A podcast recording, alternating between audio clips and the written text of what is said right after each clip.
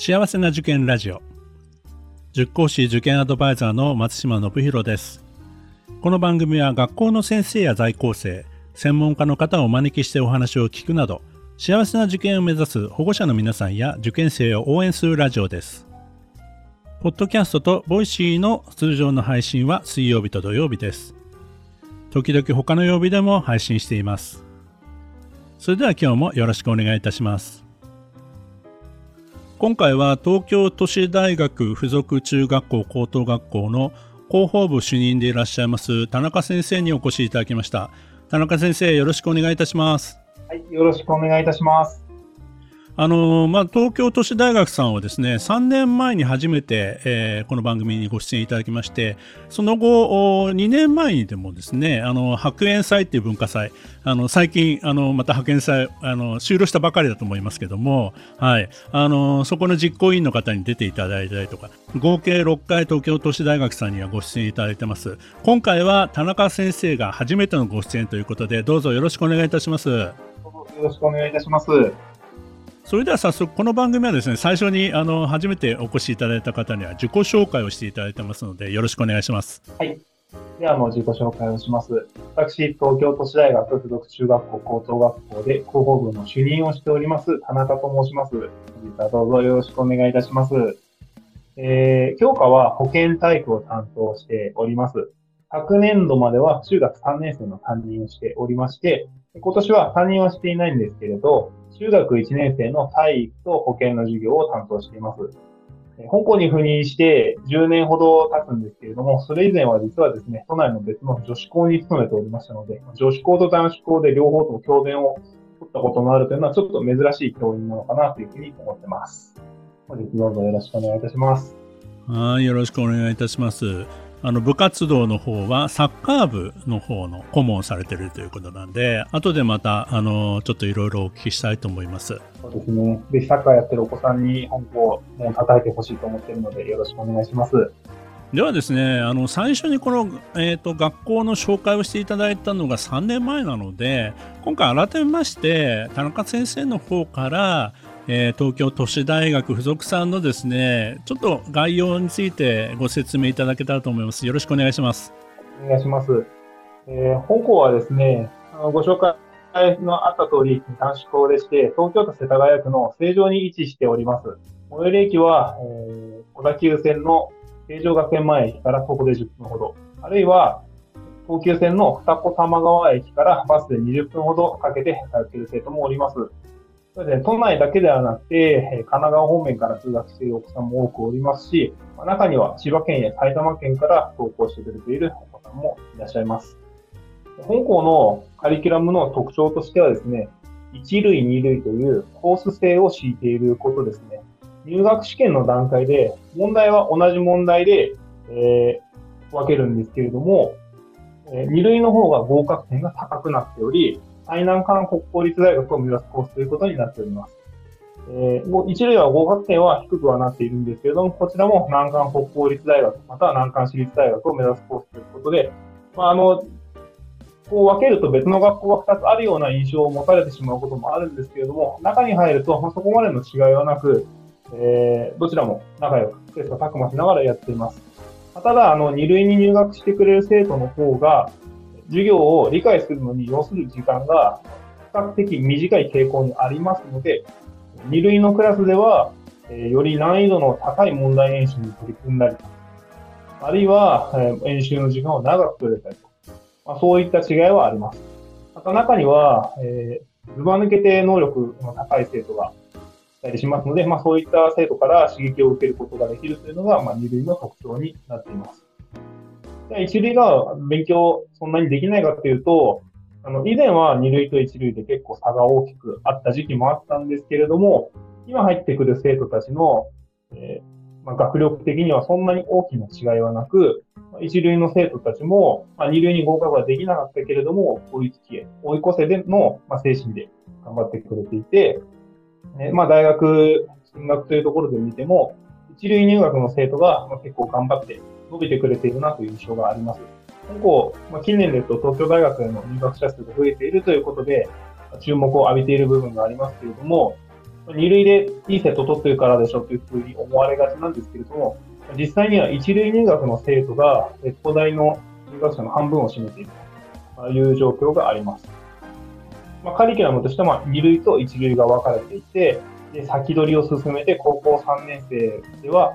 大学入試に向けた演習中心の授業を行っている。まあ、そういう特徴があります。まあ、かといって勉強ばかりさせているわけではなくて、まあ、課外活動との両立を非常に大切にしておりまして、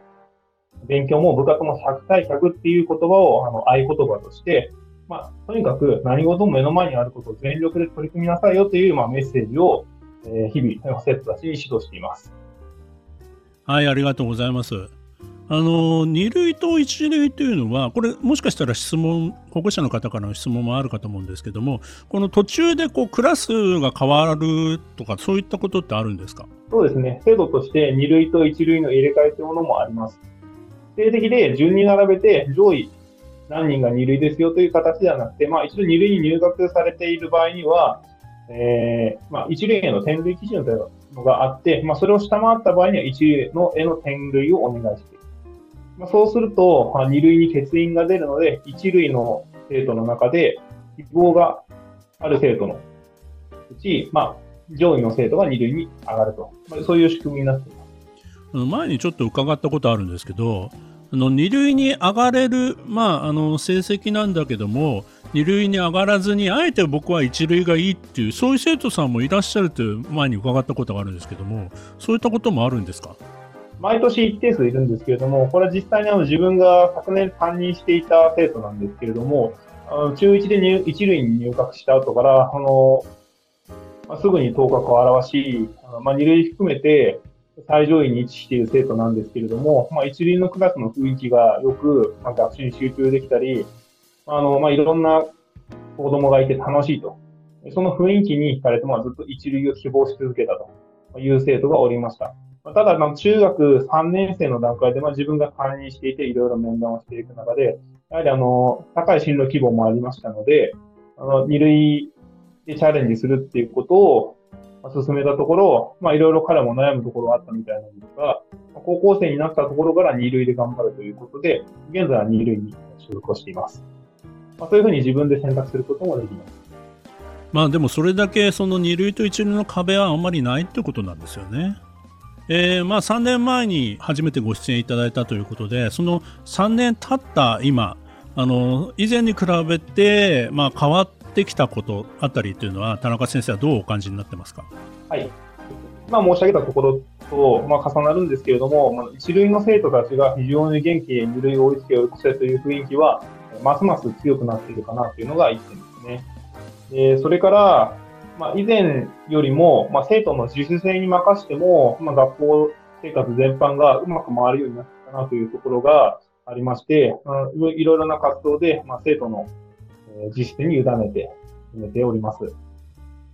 まあ、レベルが全体的にそういうあの、まあ、学力だけじゃなくて、いろんなその行動面でも意識も高くなってるとか、まあ、そういったことをお感じになっているということですかね。勉強もほっといてもあの自分でやっていくっていう生徒が増えているなと思いますし、まあ、それ以外でも自分でやっちゃうなっていうふうに感じるところはあります。なるほど。具体的な取り組みの中で、この3年間で新しいことにこう学校として、あの、まあ、トライしてきたというか、試みてきたこととかございますか？このコロナ禍で、まあ、いろいろなあ行事等について制約が大きくあったんですけれども、あまあ、感染症対策と両立しながらどのように行事をしていくかというところは、まあ、これはどの学校でも同じだと思うんですけれども、不信をしてきました。で生徒たちもこういう取り組み方をすればできるんじゃないかというアイデアを自分たちからどんどん出して、いいものを、まあ、結構あの感染症対策については慎重な部類の学校だったかなというふうには思うんですけれども、行事もまあいろいろな新しい形が作れたかなと思います。あのつい先日、白煙祭が終わりましたけど、今年の白煙祭はいかがでしたか？入場者数も9600人かな。これまでの、えー、一番多かった時に迫るような数字だったということで、まあ、大盛況に終わることができたかなと思っています。あの、模擬店が3年4年できていなかったので、その運営を、まあ、生徒も生徒はもちろん知らない状況ですし、まあ、教員も3年も経つと結構大事なことを忘れていたりすしたんですけども、なんとか助け合って乗り切ることができたかなと。まあ、生徒たちの笑顔もそうですし、来場者もたくさん笑顔見れたというのが印象的でした。2年前にやはりコロナ禍で白煙祭の実行委員の生徒さんにインタビューさせていただいたんですけども、やっぱりそのコロナ対策ギリギリのとこまでもういろいろ考え悩み、そしてなんとかみんなが楽しめる形にしようと、まあ、そこが一番苦労しましたっていうふうに言われてましたけど、まあ、今年はそういった意味ではいろいろこう前に戻ってきたっていう感じですかね。ここまで我慢して先輩たちがつないできてくれたものが今年決立したのかなというふうに思います。まあ、男子校ならでは勉強もするし部活も頑張るし行事も頑張るっていうか、まあ、そういったなんていうんですかあの古き良き時代の男子校の感じを、まあ、受けますけども男子校の良さを持ちつつも新しい時代に対応した形というのを模索しているという感じですかね。はい、ありがとうございます。えー、ではですね、次に、あの、まあ、学校説明会とか、まあ、この、あの、番組を聞いていただいている方にもご参加されたことがある方、まあ、いらっしゃると思うんですけども、まあ、先生も、あの、田中先生も説明会で、あの、いろいろお話しする機会あると思うんですけども、その中で、保護者の方から多い質問、例えばいくつかちょっと挙げていただきたいんですけど、どんな質問がございますかね？よく聞かれることとしては、どんな子供が次第には向いてますかというのをされることがあって、えこの役職に就いたばかりの頃は、どんな生徒が、どんな子供が向いてるのかなと、かなり悩みました。なんか良い答えが見つからないなとずっと思ってたんです。で、ある時生徒が教えてくれたんです。これもあの自分が去年まで担任していた自動車部の生徒なんですけど、あのとあるえー、雑誌の取材で自動車部が取り上げられるというところで、全く同じ質問をされてたんですね。インタビュアーの方に。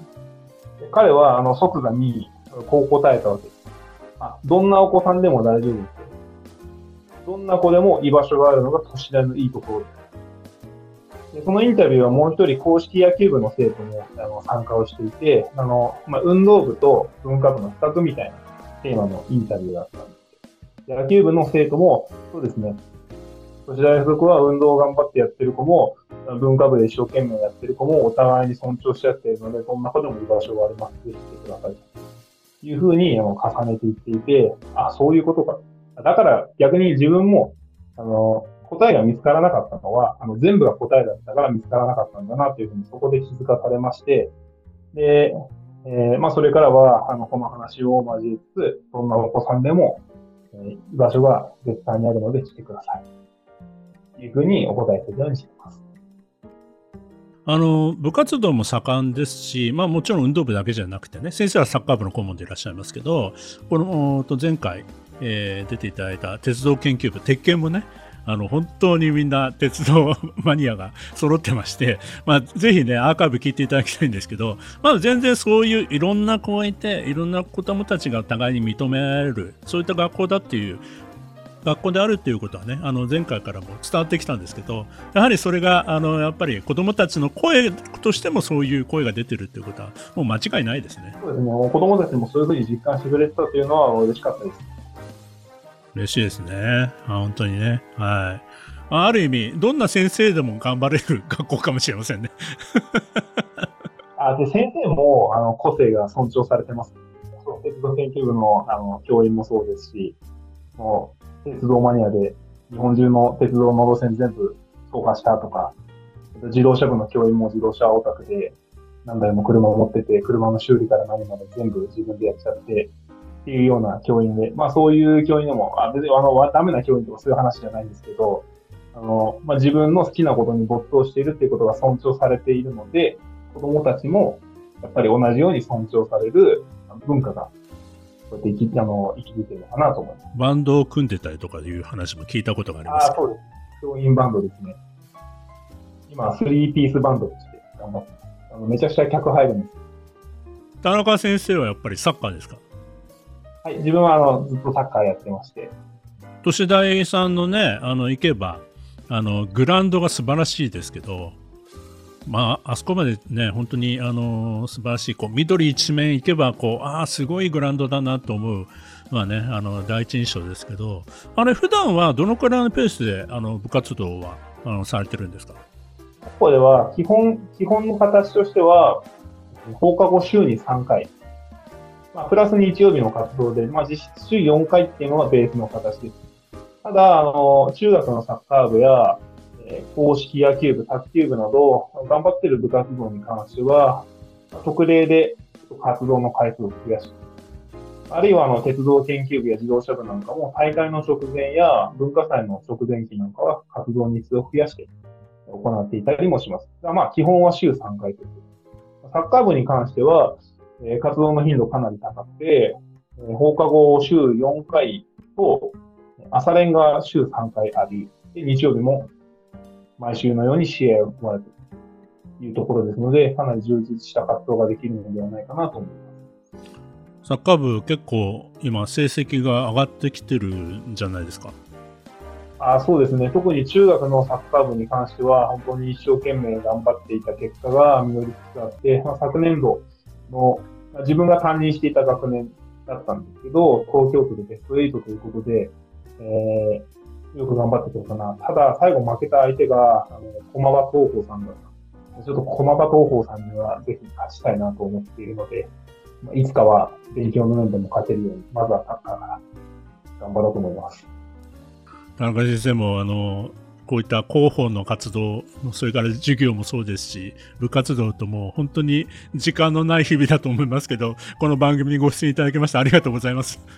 あいえいえ、ありがとうございます。あの、子供のためにやっていこうと思います。この番組では保護者の方、受験生の皆さんからの質問や相談をお待ちしています。